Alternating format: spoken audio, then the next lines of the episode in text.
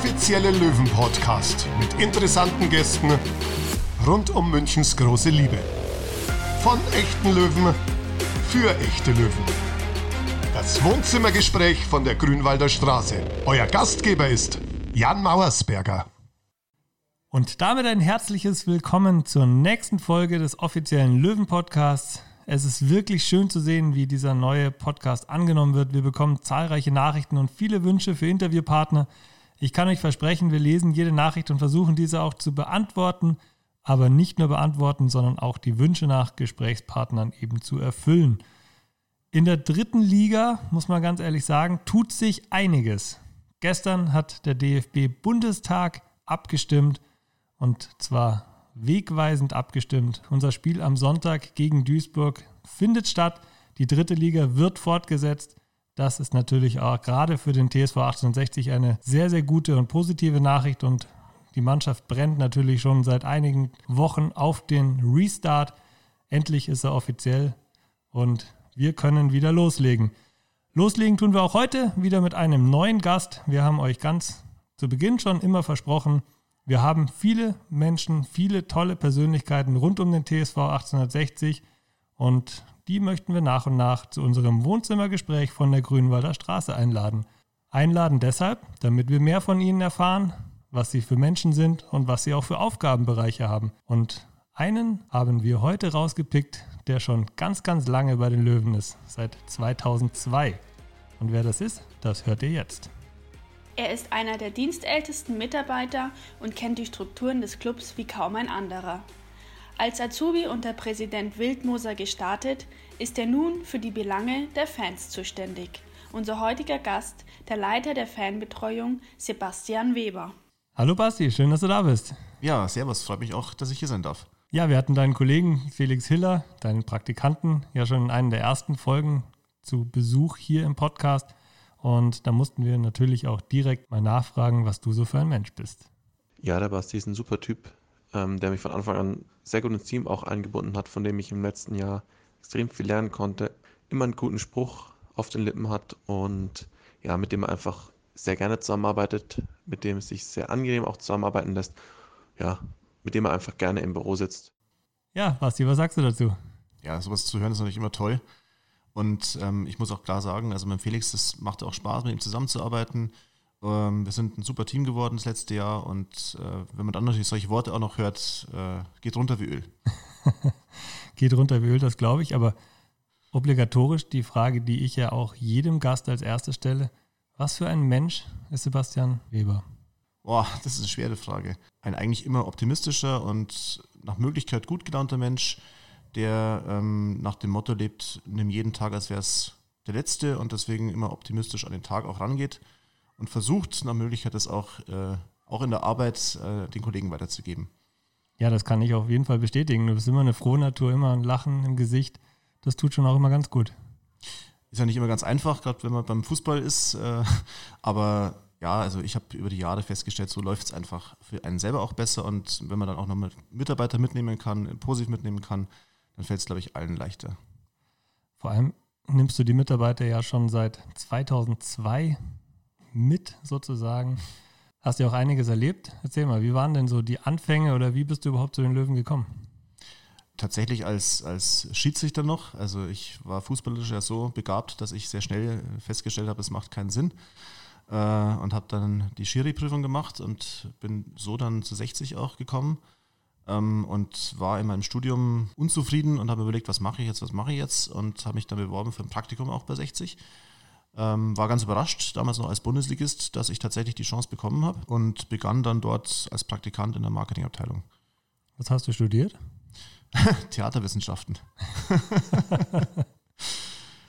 Ein ja. Schelm, wer Böses denkt, dass dir das später mal äh, zugutekommt ja, äh, tatsächlich war es mir dann zu trocken, das Studium, weil es halt wirklich ein wissenschaftliches Studium ist. Und nachdem ich ja dann doch eher der komödiantische Mensch bin und ins Theater gegangen bin und festgestellt habe, ich kann nicht mehr, musste, musste ich was anderes machen. Und ja, deswegen war das auch dann kein Thema mehr weiterzumachen.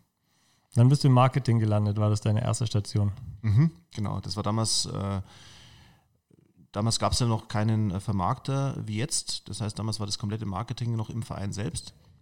Und äh, dort habe ich dann mein Praktikum gemacht in einer Abteilung, die aus drei Mitarbeitern und immer einem festen Praktikanten bestand. 2002 war das, das war ja noch Bundesliga. Genau, weißt du ja. noch, wie das erste Spiel, das du im Stadion ja, miterleben leider. durftest, ausgegangen ist oder was also deine? Es war ein 2 zu 4 gegen den VfL Bochum. Mit einem Sieg hätten wir uns damals für den UI-Cup qualifizieren können und hat dann leider nicht ganz geklappt. Aber für dich als junger Kerl super Eindruck, oder? Ja, es war natürlich wahnsinnig aufregend. Vor allem äh, damals war die Aufgabe des Praktikanten in der Marketingabteilung auch noch den Stefan Schneider, den Stadionsprecher, zu begleiten. Und ich kann mich da sehr gut ans erste Derby erinnern, äh, wo mir dann von der Geschäftsführung aus mitgeteilt worden ist, ich soll doch nicht so rumzappeln da unten. das machen andere. Also es ist natürlich schon krass, wenn man da dann zum ersten Mal in so einem Stadion dann unten am Spielfeld dran steht und das Ganze mitbekommt. Ähm, war natürlich eine tolle, tolle Erfahrung, ja. Vor allem von der Perspektive, oder? Ja klar, die kennt man natürlich sonst nicht. Man ist natürlich sonst immer auf der Tribüne gesessen, Olympiastadion mit einem weiten Rund. Da ist es schon eine ganz andere Erfahrung, wenn man dann plötzlich am, an der Grasnarbe sitzt. Bei unserer Jubiläumsfolge hat Stefan Schneider erzählt, dass es im Olympiastadion noch eine Gangway gab. Hast du die damals auch miterlebt? Oder war das Ja, ähm, das sind natürlich ganz andere Dimensionen, als man sie jetzt hat. Äh, hat es gab damals zum Beispiel auch diesen, diesen, diesen äh, Graben äh, zwischen Zuschauerrängen und zwischen Stadion. Das war damals einfach eine wahnsinnig tolle Erfahrung, dieses Stadion mal von innen zu sehen, wenn man es sonst ja nicht kennt. Und das Olympiastadion selber ist ja sehr, sehr weitläufig auch. Also gerade mit meinem Mannschaftsbereich und im Kabinenbereich. Nach der Marketingabteilung, wie war dann, dann dein weiterer Werdegang? Ja, das waren so, das waren so eineinhalb Jahre. Dann habe ich natürlich äh, Spaß dran gefunden und hätte gerne einen Job übernommen bei 60. Mir ist dann aber empfohlen worden zu studieren. dann bin ich nach Passau verschlagen worden durch ein Betriebswirtschaftsstudium tatsächlich.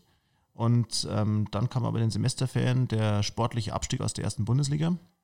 Und das hat dann nochmal einen ganz anderen äh, Aspekt dann plötzlich gegeben. Dann bin ich gefragt worden, ob ich dann vielleicht helfen möchte im Ticketing. Äh, da gab es ja auch dann den Umzug ins Grünwalder Stadion für ein Jahr, neues Ticketsystem. Und äh, zwei Wochen im Ferienjob praktisch später ist mir dann eine Ausbildungsstelle hier angeboten worden, die ich dann eigentlich ohne großes Überlegen auch angenommen hatte. Ja. Also direkt das Studium in Passau wieder geschmissen? Genau, ja. doppelter Studienabbrecher. Keinen Bock auf Studentenleben?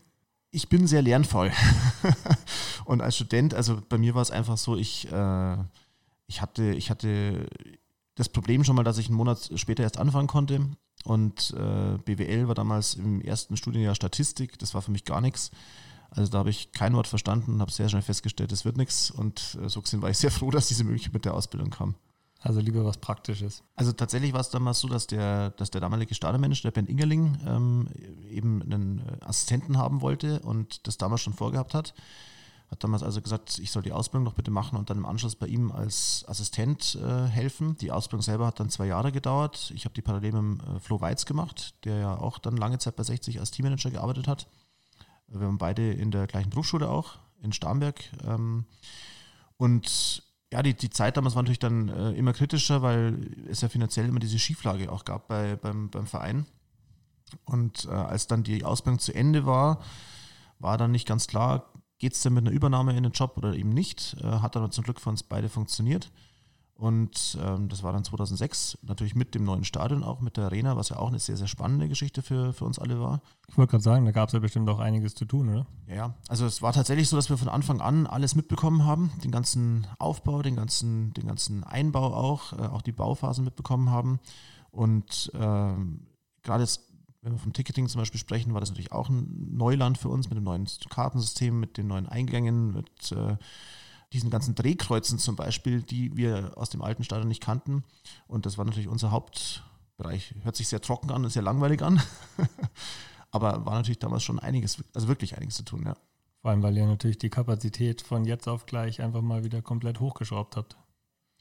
Gerade nach dem Rückgang ins Grünwalder Stadion wieder. Genau, ja, kann man, kann man schon so sagen. Ich meine, ähm, man sieht es jetzt auch jetzt wieder, wenn man wieder im, im, im Grünwalder Stadion spielt. Äh, der Vergleich zur, zur Arena, den, den kann man einfach nicht, nicht, nicht treffen, weil du allein schon die doppelte Anzahl an Ordnungskräften brauchst, um, um das Stadion aufzusperren, um es mal im Klartext zu sagen, ja. Also ich fasse jetzt mal zusammen. Erst Marketing, dann Ticketing oder beziehungsweise dann, ja doch Ticketing, ja. Ausbildung und dann wieder zurück ins Ticketing Seit 2006 hast du mir gesagt, auch im Betriebsrat. Genau, das war dann, das war dann äh, parallel dazu. Das war eigentlich ganz witzig. Ähm, also witzig ist vielleicht das falsche Wort, weil natürlich der, der Grund, dass es einen Betriebsrat gibt, natürlich schon äh, ein ernstes Thema war. Wir hatten damals als Mitarbeiter die Sorge, dass ähm, im Falle einer Insolvenz äh, doch einige Arbeitsplätze gefährdet sein könnten. Wir hatten damals dann Kontakt aufgenommen äh, nach Dortmund und nach St. Pauli, die beide bundesweit äh, bei Fußballvereinen den einzigen Betriebsrat damals hatten. Passenderweise war ich in meiner Ausbildung äh, dann auch in einem Seminar in Hamburg, wo ich den äh, damaligen Pressesprecher von St. Pauli kennengelernt habe, der auch im Betriebsrat war. Und äh, wir haben dann gesagt, wir führen einen Betriebsrat bei uns ein. Und eigentlich kam ich da nur durch Zufall rein, weil die Frau Frisch, die das Ganze in die Hand genommen hat, die jetzt auch Betriebsrätin ist seit der Zeit, äh, eigentlich nur wollte, dass jemand die Wahlen äh, organisiert. Nachdem ich ja so ein Organisationstalent bin, habe ich gesagt, mache ich gerne. Und äh, dann bin ich aber gleich auch als Betriebsrat vorgeschlagen worden, noch in meiner Ausbildung äh, tatsächlich. Und war komplett überrascht, als, dass ich tatsächlich gewählt worden bin. Wir waren damals zu fünft im Betriebsrat und ich hätte nie damit gerechnet, als Azubi Betriebsrat zu werden. Das ist tatsächlich auch eher ungewöhnlicher. Wahrscheinlich ja, ja. ja. Aber liegt es an deiner Frohnatur oder an deiner solidarischen Einstellung auch ja, anderen an, Kollegen gegenüber und an, Kollegen? Wahrscheinlich, wahrscheinlich an, an beidem. Ich meine, äh, das sieht man ja heute auch, ähm, dass wir, unser Büro ist ja immer gerne für Gäste offen und ähm, ich bin immer tatsächlich froh, wenn, wenn ein Mitarbeiter kommt, der mal eine schlechte Laune hat und dann kurz bei uns vorbeischaut und sagt, komm, es, lass uns mal kurz fünf Minuten quatschen und dann geht es dem Mitarbeiter besser. Und ich glaube, dass das natürlich schon auch vielen wichtig ist und ist ja toll, wenn sowas auch positiv angenommen wird. Ja. Man muss natürlich auch sagen, dass wir viele Kolleginnen und Kollegen haben, die einfach auch sehr, sehr gerne mal einfach einen Kaffeeplausch halten. So kann man es, glaube ich, schon auch äh, sagen. Nicht, dass wir jetzt nicht arbeiten würden, überhaupt nicht falsch verstehen, aber ich glaube, auch gerade Susanne Kagermeier aus, den, ja. aus der Buchhaltung oder den Finanzen, auch eine ganz, ganz herzliche Frau. Die gute Seele, wie ich sie immer gerne bezeichne. Genau, und es ist ja auch wichtig, also ich, ähm, ich habe dann, äh, da kommen wir vielleicht später noch dazu, mal kurz auch nicht bei, bei 60 gearbeitet und da mal einen anderen Berufszweig kennengelernt, wo, doch, wo deutlich mehr Druck drauf war und deutlich mehr Stress auch von außen kam. Ähm, und so ein, so ein kleiner Plausch mal zwischendurch. Ich finde sogar, dass der wahrscheinlich die Produktivität steigern kann und äh, mir ist es lieber, dass ein Mitarbeiter gut gelaunt an die Arbeit geht und dabei Spaß hat, weil er damit auch automatisch effektiver ist. Also ich finde es tatsächlich wichtig auch fürs Betriebsklima. Und ich kann auch nur subjektiv sagen, ich glaube, ich bleibe lieber bis um Viertel nach sechs oder bis um halb sieben da und habe trotzdem mal irgendwie auch zehn Minuten noch mich mit meinen Kolleginnen und Kollegen ausgetauscht und gehe dann wieder mit Vollgas an die, an die Sache zurück. Ja, und das ist ja was Tolles, was unser Team ja auch auszeichnet hier in der Geschäftsstelle, dass wir uns auch gerne mal dann mal länger noch zusammensetzen oder wenn ich dann unsere kleine Weihnachtsfeier denke, die wir intern gemacht haben letztes Jahr, die wirklich eine schöne Geschichte war, wo man im kleinen Kreis sich nochmal ausgetauscht hat und ähm, das zeichnet uns als Team auch insgesamt aus. Also das heißt, wir können uns da auch häufiger noch absprechen. Du als ehemaliger Marketing-Fachmann und ich als angehender. Immer sehr gerne. Gerade was das äh, Betriebsklima betrifft glaube, da können wir uns noch ein bisschen verbessern, aber nicht, weil wir kein gutes hätten, sondern einfach, weil wir das einfach noch weiter ausbauen können. Immer, ist immer möglich, natürlich. Über das Ticketing bist du dann, ich mache jetzt mal einen größeren Sprung, weil ich ehrlich gesagt dazwischen, du hast gesagt, du bist dann von 60 Mal weggekommen, mhm. dann wieder zurück. Wir haben uns dann tatsächlich kennengelernt, als du Teammanager wurdest nach dem Doppelabstieg. Mhm. Was ist in der Zwischenzeit passiert? Also, ähm, ich war so immer der Lückenbüßer, muss man dazu sagen, weil äh, in der Ausbildung natürlich äh, damals alle Abteilungen durchgemacht worden sind. Und äh, es war dann immer so, dass äh, sobald mein Mitarbeiter aufgehört hat oder kurzzeitig aussetzen musste, wie zum Beispiel Claudia Leupold in der Pressestelle, hat es dann geheißen, Basti, wie schaut es denn aus? Du kannst einigermaßen schreiben, magst du nicht in der Pressestelle unterstützen? Ähm, und ich bin dann zum Schluss bei 60, also bevor ich dann äh, eine andere Arbeit kurz übernommen hatte, ähm, war ich äh, Organisationsleiter nach dem Leistungszentrum als Nachfolger von Ernst Tanner damals. Das kam für mich sehr überraschend, weil der Jugendbereich ja doch nochmal ein eigener Bereich bei 60 ist. Also ich will jetzt nicht sagen eine eigene Firma, aber es kommt einem manchmal doch so ein bisschen vor. Mit anderen Strukturen und natürlich auch mit einem ganz anderen äh, Arbeitsumfeld auch. Ähm, und das war eigentlich der Bereich, wo ich dann tatsächlich sehr, sehr viel Spaß an der Arbeit hatte. Und den hatte ich damals 2009 dann übernommen.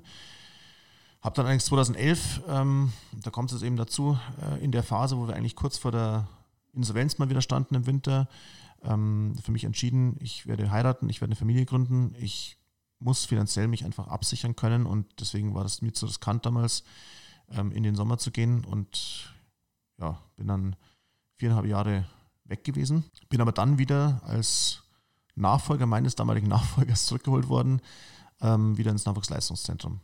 Und da kommt dann auch der, der Sprung im Endeffekt zustande dann zum Teammanager. Nach dem Abstieg ist ja Mehringer fast alles hier zusammengebrochen auf der Geschäftsstelle. Und äh, der Bereich Regionalliga war für viele nicht bekannt. Und dann war es ja für mich natürlich am Anfang eine super spannende Sache, auch das Ganze mitzumachen. Und äh, mit, diesem, mit dieser Option habe ich ehrlich gesagt gar nicht gerechnet gehabt. Es war ja auch damals eigentlich auch nur ein, für mich ein Nebenjob sozusagen, weil ich ja hauptsächlich immer noch äh, auf der Geschäftsstelle meine ganzen äh, Tätigkeiten hatte. Dann bin ich sozusagen auch noch zum Teammanager damals benannt worden. Ja, es war, glaube ich, für alle damals wirklich eine Herkulesaufgabe, diese vielen Aufgaben gleichzeitig zu bewältigen. Hast du ja auch gespürt. Du warst ja nicht nur Teammanager, sondern hattest ja noch deinen geregelten Alltag, beruflichen Alltag ja auch noch. Ja, und vor allem, es war für viele unklar, wie es wirklich weitergeht. Also die, ich habe den Abstieg persönlich im, im Urlaub miterlebt. Äh, ich hätte nie damit gerechnet, dass es sportlich tatsächlich nochmal ernst werden würde. Und ähm, bin dann aus dem Urlaub, äh, also der vorletzte Urlaubstag war, der, war das letzte Delegationsspiel, wir sind abgestiegen, ähm, bin dann sofort ins Büro und keiner wusste wirklich, wie geht es weiter. Auch da stand ja wieder eine Insolvenz im Raum.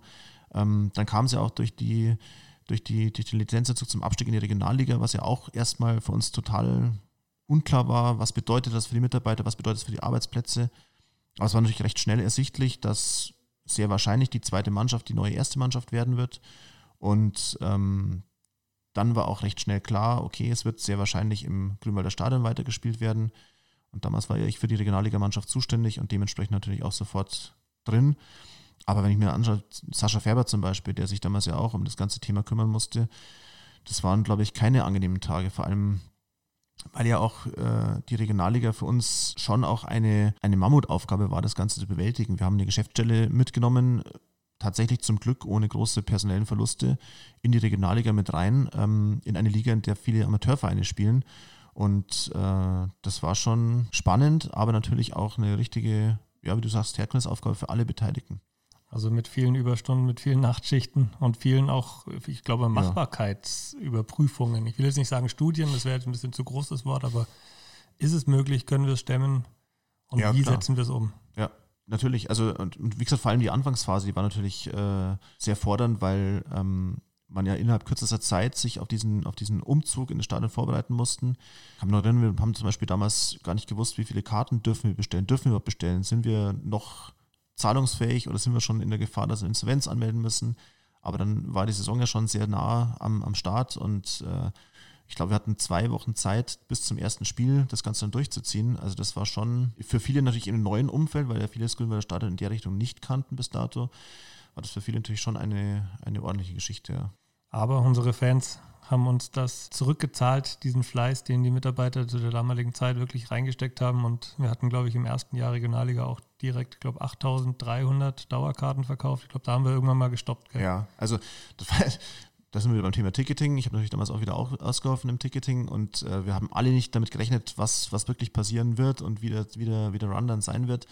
Wir waren völlig überwältigt von der, von, vom Zuspruch unserer Zuschauer und letztendlich musst du auch klar sagen, dass unsere Fans haben uns in dieser Regionalliga auch tatsächlich getragen. Also jetzt nicht nur, nicht nur finanziell durch den Kauf der Karten, sondern auch emotional. Ich meine, du weißt es selber als Spieler, da waren Spiele mit dabei, wo ich schon glaube, dass da der berühmte zwölfte Mann bei uns dann oft ausschlaggebend war, vielleicht den, das eine oder andere Spiel noch zu drehen, gerade in der Schlussphase.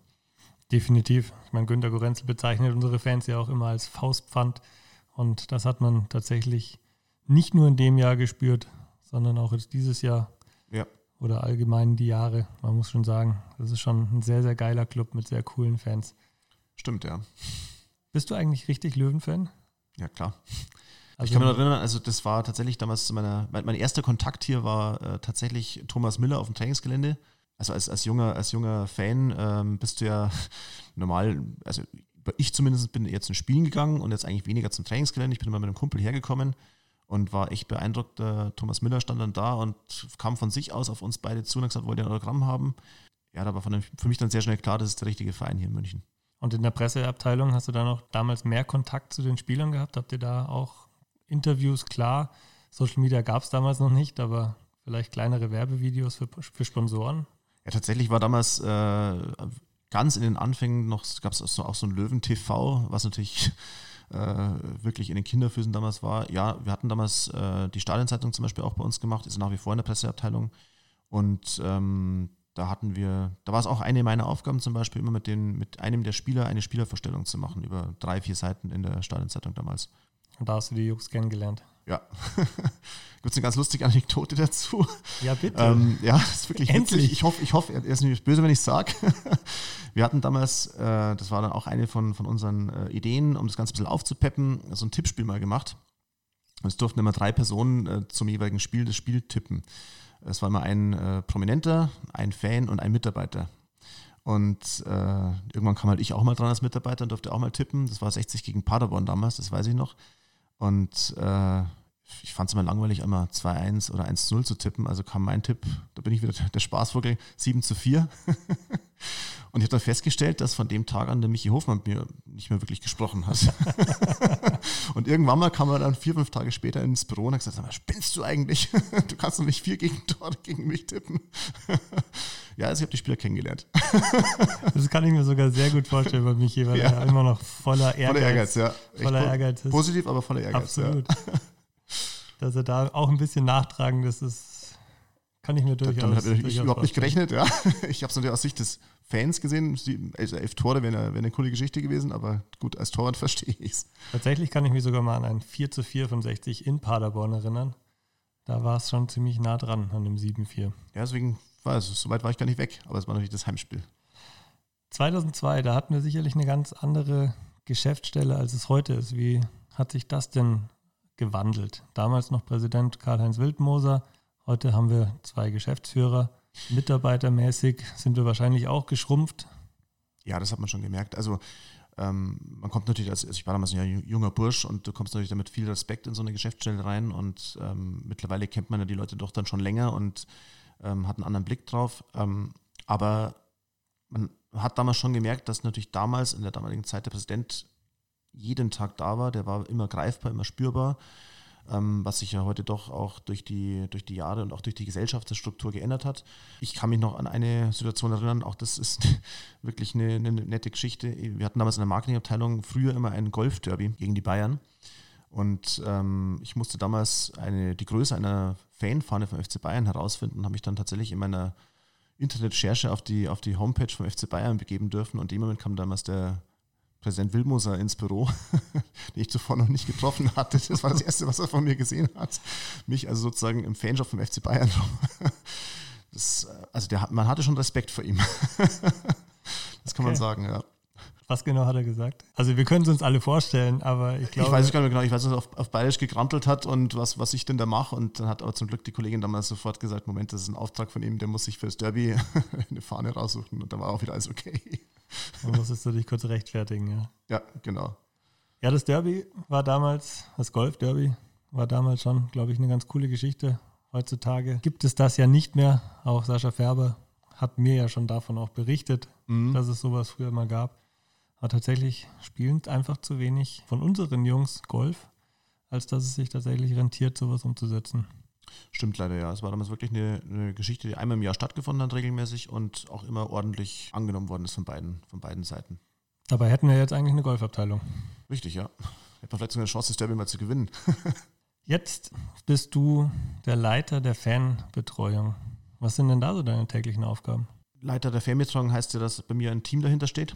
Das war von Anfang auch ganz wichtig, dass ich das nicht allein machen kann. Ähm, das ist ja sehr breit gefächert, gerade bei 60 natürlich auch. Äh, wir haben mittlerweile eine, eine Mannschaft, die aus äh, vier ehrenamtlichen Mitarbeitern und mir besteht. Fünfen sind es äh, sogar im Endeffekt. Man muss unterscheiden zwischen dem alltäglichen Job, der hauptsächlich im, im Spieltagsgeschehen natürlich besteht. Also man bereitet sich auf die Spieltage vor und steht dann im ständigen Austausch mit seinen, mit seinen, mit seinen Fans. Ähm, aber der Fanbeauftragte de facto ist natürlich auch der Prellbock sozusagen im Verein. Und die ureigene Aufgabe ist ja sozusagen, das Bindeglied zu sein zwischen Verein oder Geschäftsstelle, sage ich mal, und den Fans, also der Basis. Und da dazwischen zu vermitteln. Und das ist tatsächlich die tagtägliche Arbeit. Also Leiter heißt ja, dass du, hast ja gerade schon gesagt, ein Team von vier Mitarbeiterinnen und Mitarbeitern unter dir hast. Wer ist das da? Ähm, also mir ist immer wichtig, dass nicht das Team unter mir ist, sondern das Team mit mir ist. Team mit dir. äh, also wir haben, ähm, die, die Jutta ist ja nach wie vor mit dabei, die macht ja die, hauptsächlich die ganzen Fanclub-Geschichten, äh, äh, die ja auch bei uns nicht wenig sind. Wir haben ja weit über 500 Fanclubs bei uns äh, organisiert. Ähm, da, da, hilft die Jutta nach wie vor mit. Der Christian Poschert ist seit Anfang letzten Jahres mit dabei ähm, und macht hauptsächlich die Begleitung der aktiven Fanszene, also damit auch die, die Heim- und die Auswärtsspiele, gerade was die, was die Ultras betrifft. Ähm, dann ist der Felix dazugekommen letztes Jahr im Sommer, den ich dann äh, als, ich sage jetzt mal, als Gäste-Fan-Betreuer ähm, eingesetzt habe. Ist mittlerweile in dieser Liga tatsächlich nicht unüblich. Also in den obersten Ligen machen sie es eh schon fast alle. Ähm, ich fand es aber ganz gut, weil ich das selber mal erlebt habe, wie das dann läuft. Äh, das, der ist am Spieltag für die Gäste-Fans da. Und dann haben wir noch zwei Behindertenbeauftragte, die sich bei uns um die Behindertenfans im Stadion kümmern. Also alle vertreten, alle, alle vertreten, Fangruppierungen. Genau, ja. Und wenn wir jetzt über die täglichen Aufgaben sprechen, ihr seid vor dem Spiel immer am Rumrennen rund um das Grünwalder Stadion, immer mit einem Knopf im Ohr oder mit mhm. Dominik Rasel, unserem Veranstaltungsleiter, immer verbunden. Müsst ihr Fanbanner, glaube ich, müsst ihr immer freigeben oder kontrollieren, dass die Fans. Ja, also die Kontrolle ist es nicht, aber ähm, das ist ein Teil der Aufgabe natürlich, dass wir Spruchbänder zum Beispiel ähm, dass die über uns angemeldet werden und ähm, dann auch freigegeben werden. Die, die, Freigabe erfolgt letztlich nicht direkt bei uns, das wird natürlich in der Absprache intern gemacht, ähm, aber das läuft tatsächlich über uns. Sowas gehört mit dazu, ja. Das ist auch ganz interessant. Ich habe damals, als der Felix den ersten Tag hier hatte und im Stadion war, ähm, hat er mal seine, seine Kilometer mitgezählt und wir kamen dann drauf, dass beim ersten Spieltag, ich glaube 14 Kilometer waren es, äh, gelaufen sind. Es war mir bis dato gar nicht bewusst, was da am Spieltag alles ansteht. Aber klar, du bist natürlich da, viele kennen dich, ähm, dann gibt es hier mal ein Problem mit dem Ticketing, da fehlt eine Karte, dann ist hier am Einlass das Problem, dass ein Spruchband, das vielleicht nicht angemeldet war, kommt, dann ist eine Fahnenstange zu groß, was es alles gibt und man ist da ordentlich am Laufen, ja.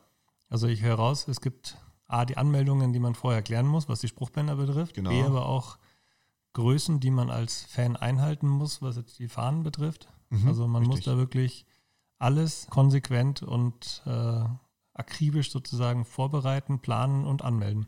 Genau, das ist im Endeffekt auch die, die Arbeit, die wir unter der Woche haben. Ähm, hauptsächlich im Austausch auch mit den Gästen, die dann, äh, die dann kommen, die ihre Fanmaterialien anmelden. Und das machen wir auswärts auch. Äh, da hat jedes Stadion seine andere, also jedes Stadion hat andere Regularien.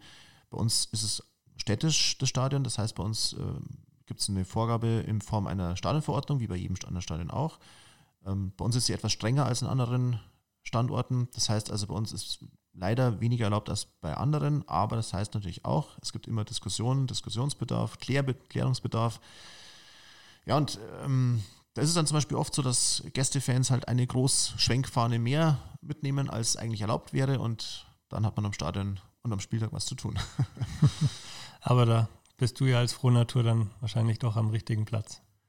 Ja, wobei es manchmal schon anstrengend ist, weil ähm, es ist natürlich schon so, man ist da als Fanbeauftragter immer ein bisschen zwiegespalten. Auf der einen Seite vertritt man ja den Verein und auch die Regularien, die der Verein vertreten muss. Und auf der anderen Seite hat man schon oft Verständnis auch für Fans, die sagen, hey, warum ist das jetzt nicht erlaubt oder lass doch mal fünf gerade sein. Es geht halt leider nicht immer. Das ist, ähm, das ist einfach eine Vorgabe, die, ob die jetzt sinnvoll ist oder nicht, eingehalten werden muss. Und da ist auch dann bei uns der Veranstaltungsleiter dafür verantwortlich. Und da steht man schon oft dazwischen und sagt sich, Mensch, gerne eine einfache Lösung gehabt, aber gibt es halt oft nicht. Ist halt so. Jetzt haben wir ja eingangs schon gesagt, dass am Sonntag das Spiel mit dem MSV Duisburg sozusagen den Restart in die dritte Liga bedeutet, ohne Fans. Was macht ein Fanbetreuer am Sonntag, wenn keine Fans im Stadion sind? Der wird wahrscheinlich mit einem kühlen Hack Shore vor seinem Fernseher im Garten sitzen und sich die Spiele anschauen. Tatsächlich ist das so? Nein, also äh, tatsächlich wissen wir noch nicht, wie genau die Aufgaben jetzt am Sonntag ausschauen werden. Ähm, die Frage ist natürlich berechtigt. Ähm, ich gehe jetzt auch davon aus, dass der Fanbeauftragte nicht im Stadion sein wird, sondern sich am Stadion aufhalten wird. Äh, einfach um für den Fall der Fälle als Ansprechpartner da zu sein, falls sich doch ein Fan am Stadion verirrt und gerne durchs Guckloch schauen möchte, was halt an dem Tag leider nicht geht. Aber zumindest wäre jetzt mal die Möglichkeit, auch mal das Spiel wirklich anzuschauen, oder? Da kommst du wahrscheinlich an normalen Spieltagen nicht dazu. Das ist unterschiedlich. Also tatsächlich bei Auswärtsspielen, äh, glaube ich, sehe ich kaum eine Minute, wenn ich mit dabei bin. Äh, bei Heimspielen ist es dann doch ein bisschen einfacher, äh, weil halt während des Spiels tatsächlich alle Fans im Stadion sind und eigentlich da sind, wo sie sein sollten. Äh, das heißt also, da ist eigentlich äh, tatsächlich die Möglichkeit da, das Spiel anzuschauen. Ähm, bei Auswärtsspielen oft dann nicht aus verschiedensten Gründen. Äh, ich bin jetzt mal am Sonntag selber gespannt. Finde es natürlich auf der einen Seite super toll, dass es weitergeht. Ich meine, haben, du vorher gesagt hast, wir haben uns alle darauf gefreut, ja. Nicht nur die Mannschaft, auch unsere Fans freuen sich, dass es weitergeht, ähm, weil ja auch äh, sportlich doch noch ein großer Anreiz da ist die, in der Saison. Aber auch merkt man schon, dass es schade ist, dass unsere Fans nicht dabei sein können. Gerade jetzt in der Situation, in der wir sind, wir hätten wieder ausverkauftes Haus gehabt, äh, wir hätten eine super Stimmung gehabt, jetzt Duisburg sowieso als, als äh, Spitzenmannschaft. Das Spitzenreiter sogar. Spitzenreiter, genau, das wäre ein absolutes Spitzen, Spitzenspiel gewesen. Ja, da müssen wir jetzt alle durch. Ich hoffe, dass sich das bald wieder normalisiert und dass wir bald wieder den echten Fußball mit Fans erleben können. Das hoffen wir alle. Aber wir waren ja darauf vorbereitet, dass die Fans vermeintlich nicht ins Stadion dürfen und haben auch während Corona einige Aktionen umgesetzt. Da warst du ja auch nicht ganz unbeteiligt. Hast ja direkt zu Beginn auch gesagt, dass wir die Macht der 60er Vollaktion unbedingt umsetzen sollen, weil es einfach eine coole Geschichte ist, die Fans mit einem Bild entstehen zu lassen. Aber für dich als Fanbetreuer war das viel Arbeit, auch viel ja, Gesprächsbedarf. Gab es viel Gesprächsbedarf bei den Fans und auch bei den Fanclubs über die Aktion? Also man muss ja ehrlicherweise sagen, das ist ja auch wieder was, was 60 schon ähm, ausmacht. Es waren ja schon, bevor wir diese Aktion äh, tatsächlich umgesetzt haben, schon viele Leute gesagt haben, also nur für den Fall der Fälle, falls es zu Geisterspielen kommen soll, wir verzichten frei auf unser Geld, dass ihr das schon mal wisst. Und ähm, das hat jetzt mittlerweile einen Schub gegeben. Also ich bin tatsächlich überwältigt von der Reaktion und Gesprächsbedarf. Ja, also man muss oft erklären, man muss Hilfestellung geben, weil es halt technisch doch nicht für jeden einfach ist, das Ganze umzusetzen. Ähm, ich denke schon, dass wir eine Lösung versucht haben zu finden, die für uns umsetzbar ist und vor allem auch praktikabel ist. Und ich freue mich tatsächlich auf das Bild im Stadion, auch wenn es natürlich komisch wirkt, ja, wenn, wenn, man keine, wenn man keine Fans hört. Aber ich habe das Bild ja heute schon sehen dürfen, das Banner, den, den Entwurf. Ich glaube schon, dass wir da bundesweit einzigartig sind, was das betrifft. Und wir haben, auch wenn wir jetzt ein Geisterspiel haben, trotzdem viele unserer Fans im Stadion mit dabei. Und die Aktion läuft ja auch noch weiter. Also ich hoffe, dass wir da noch, noch voller werden, weil es ja noch viele äh, noch nicht entschieden haben, äh, tatsächlich die Karte in eine Geisterspielkarte umzuwandeln. Ähm, es werden aber noch viele machen, da bin ich fest davon überzeugt. Und dann haben wir tatsächlich ein volles Stadion. Das ist natürlich schon eine Sache, die, glaube ich, einzigartig ist. Man muss ja dazu sagen, wir haben eine Woche mindestens Produktionszeit. Ich glaube, das kann man sagen. Und deswegen ja. mussten wir jetzt bereits schon für das erste Heimspiel die Banner produzieren. Also ich habe auch die Entwürfe gesehen, es sieht richtig geil aus. Ich glaube, das kann man ja. sagen. Die Stehhalle sieht richtig geil aus. Wir haben auch geschafft, Partner und Sponsoren da wirklich auch unterzubringen. Und ein großes Dankeschön an unsere Partner, die da auch auf dem Banner vertreten sind und uns in der Hinsicht ebenfalls unterstützt haben. Aber natürlich auch ganz, ganz viele Gesichter, die im Stadion auf der Stehhalle dann das Spiel sozusagen zuschauen. Auch das NLZ ist dabei. Ich glaube, das kann man jetzt schon verraten.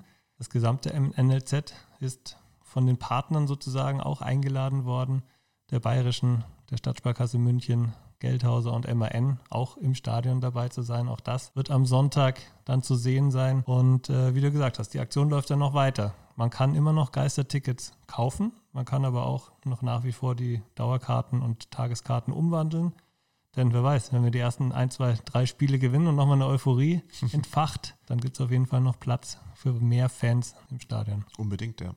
Da sieht man natürlich auch, was wir in den letzten Wochen noch geleistet haben, so eine Aktion umzusetzen und nicht nur von unserer Seite aus, sondern es gab ja auch vom DFB, von der DFL und vom DFB dann eben ein Sicherheitskonzept, das die Mannschaft auch umsetzen musste, damit überhaupt dieser Fußball am Sonntag wieder möglich ist. Ich glaube, die Mannschaft hat das auch vorbildlich umgesetzt. Und wen das interessiert, was genau dafür Voraussetzungen geschaffen werden mussten, dass Profifußball in der dritten Liga ab dem Wochenende wieder möglich ist, wie die Testungen aussehen, das könnt ihr am Freitag hören. Dann am Freitag haben wir Michael Scharald, unseren Geschäftsführer, zu Gast, der mit uns ausführlich darüber sprechen möchte, was genau dieses Hygienekonzept beinhaltet. Und ich denke, das ist auch für den Fan ganz interessant, das mal mitzubekommen. Ja, das ist äh, schon auch eine Herkulesaufgabe für die Vereine ist.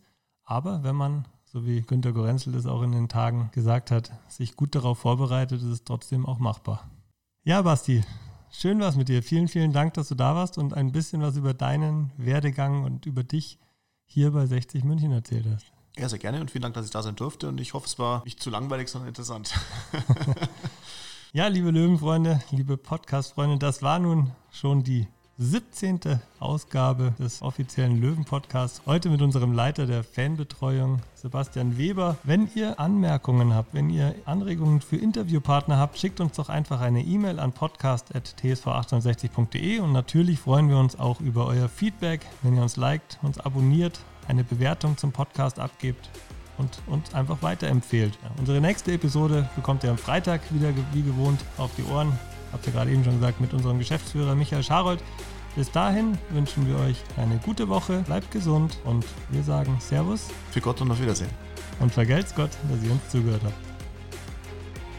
Ja, ja, jetzt ist das Spiel vorbei. Jetzt ist das Spiel vorbei. Und jetzt ist Schluss.